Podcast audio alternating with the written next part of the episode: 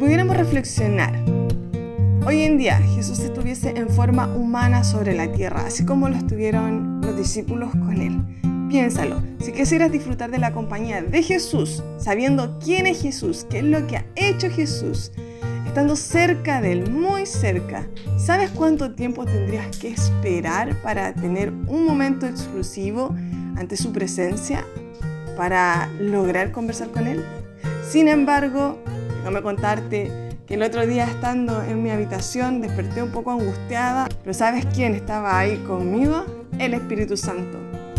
Hola, mi nombre es Diva y hoy vamos a poder reflexionar sobre lo que es estar cerca, muy cerca de Dios a través de la presencia del Espíritu Santo.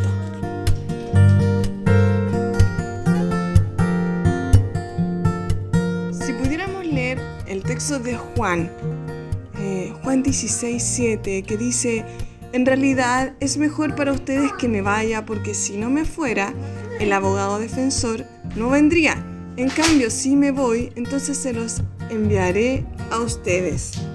Nos damos cuenta que Jesús reunió a sus discípulos y les dijo algo que ninguno de ellos quería escuchar. Cuando leía este libro me maravillaba porque con la presencia del Espíritu Santo, ¿quién es el Espíritu Santo? Este texto que Jesús le hablaba a sus discípulos que claramente no querían aceptar y no lo juzgo porque creo que, eh, en este sentido habría pensado y había sentido lo mismo o incluso algo peor. Hasta el día de Pentecostés, que ahí fue cuando comprendieron eh, qué, significaba todo esto lo que estaba enseñando Jesús. Le fue difícil no tener a Jesús cerca, estando con ellos, permaneciendo con ellos, escuchándolo, viendo lo que hacía. Pero Jesús le daba a entender una promesa, una verdad, algo que iba a suceder. Y quiero enfocarme en esto, en que Jesús no iba a estar presente. ¿Ya? Jesús no iba a estar más con ellos.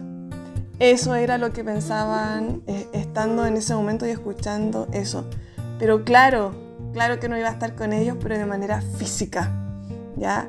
Y lo otro que también puedo reflexionar con respecto a este texto es que Él sí iba a estar con ellos. Él sí dijo que iba a estar con ellos. Él sí prometió que iba a estar con nosotros. Y de esta forma, enviando al Espíritu Santo, al Consolador, al que nos iba a ayudar, al que iba a descender del cielo y que, que iba a estar con ellos y que también iba a estar con nosotros.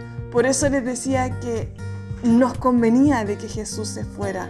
De esta forma, poder eh, reflexionar de que a lo mejor Jesús se iba a ir de manera física. Claramente, si hoy tuviéramos a Jesús en un lugar del mundo de seguro, ¿cierto? Haríamos muchas cosas para llegar a Él. Pero estando eh, en, la presencia del Espíritu Santo, eh, podríamos estar en una comunión con Dios, a través de la presencia del Espíritu Santo. Es importante poder escuchar qué es lo que el Espíritu Santo quiere hablar en nuestras vidas. Él hablando, Él, enseñándonos, él, considerando todo lo que estamos viviendo, ayudándonos a recordar las promesas de Jesús, ayudándonos a reconocer y a seguir conociendo quién es Jesús, qué es lo que hizo Jesús. Entonces, obviamente, a los discípulos les vino esta angustia, pero Dios, es bueno, es misericordioso, es amor, vino, vino a invocar su nombre a través de Jesús, vino también a invocar su nombre y su presencia a través del Espíritu Santo para que nosotros estuviéramos cerca, muy cerca de Él. Es importante poder considerar que en muchas ocasiones al estudiar la Biblia, al, escuchar una canción, sabe quién está al lado de nosotros para que podamos comprender y entender todo esto. El Espíritu Santo, qué es lo que está pasando en el mundo, qué es lo que estamos viviendo, qué, son estos altos y bajos en nuestras vidas o, estas pruebas difíciles. Es el Espíritu Santo el que nos enseña y nos dice y nos hace recordar de la palabra de Jesús, nos mueve en otras instancias, a lo mejor enfrentando un desafío grande en nuestra vida que nos causa temor, sabes quién está a nuestro lado y nos dice, no temas, yo estoy contigo, es el Espíritu Santo. Y así tantas otras instancias con la idea de que podemos pensar de que Jesús está con nosotros, es porque el Espíritu Santo nos dice, no estás solo, yo te acompaño, déjame ayudarte, quiero estar contigo, ese es el Espíritu Santo. Quizás te has despertado muchas veces, quizás has tenido mucha tristeza al momento de pensar de que vivimos en soledad, de que nadie comprende mi situación, pero esto no se trata de, de, de ti o de mí. Déjame decirte algo o déjame preguntarte algo. ¿Y si el Espíritu Santo que está contigo es la invitación de Dios para que vivas tus propias experiencias juntos, junto al Espíritu Santo? Es Él, de manera exclusiva. Es la compañía de Dios con toda la disponibilidad y absoluta para ti. En cualquier lugar, en cualquier momento y en cualquier circunstancia.